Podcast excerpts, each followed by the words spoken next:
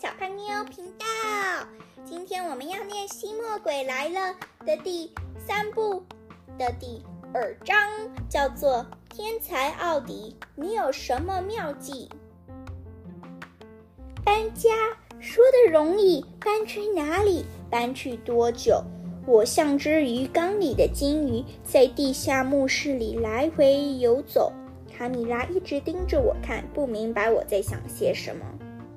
孩子们，事情严重啊！德古叔去看过新墓园的预定地，他说那里不但地方狭小，而且没有地下墓室。我们一共三个人，储藏室里还有上千本书，根本没有地方。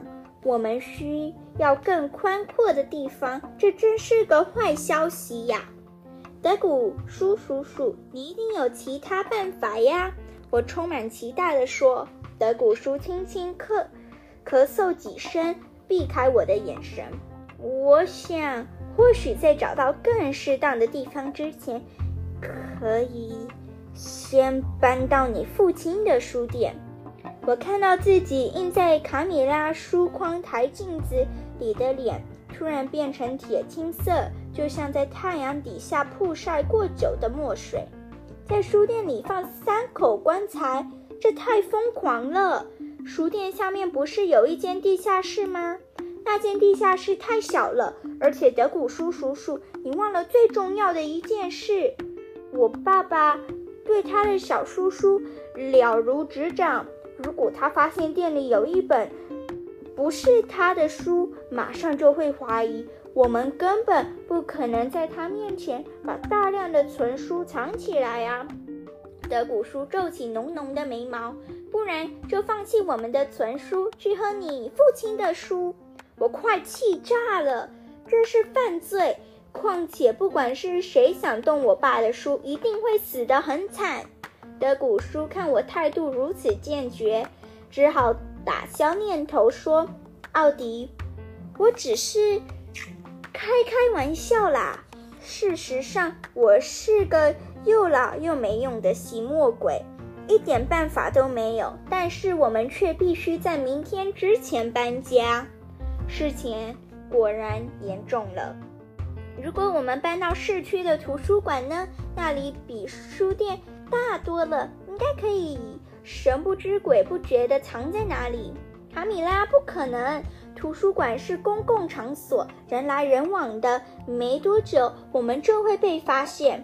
除非我们找到一个超大的图书馆，里面有上百万本书和储存这些书所需的上百个房间，但这样的图书馆根本不存在。您那么厉害，就去找一个好地方，我们马上搬过去。我露出得意的微笑，看着他。你知道吗？我有一个好办法。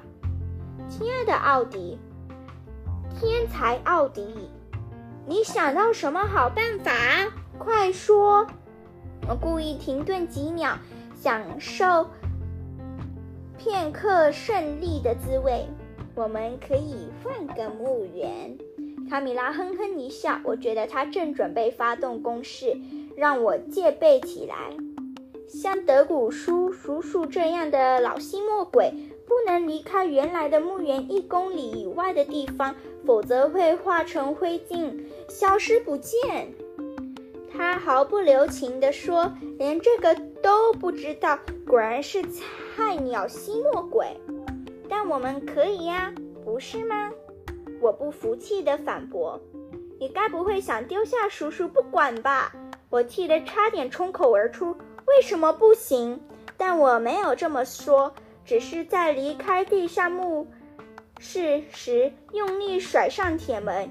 我需要呼吸一下新鲜空气，才能把思绪整理清楚。在远离墓室的时候，在远离墓室的时候，我听到卡米拉大喊。如果今天晚上还找不到地方搬家，我就必须回家住喽。这是你想要的结果吗？我突然感到深深的悲哀。卡米拉家的墓园在遥远的深山里，他是为了上学方便才寄宿在叔叔家。爸爸绝对不会让我去这么远的地方找他，而且亲爱的老德古叔叔叔又该怎么办呢？我拖着沉重的脚步离开墓园，心中充满忧忧虑，切无计可施，只能在绝望中幻想美好的未来，期待有一天梦想会实现。我毫无目的的乱走，不知道双脚要把我带去哪里。好了，今天就念到这里喽，下次念第三章桥下的墨水吧。下次见。拜拜，希望你们喜欢。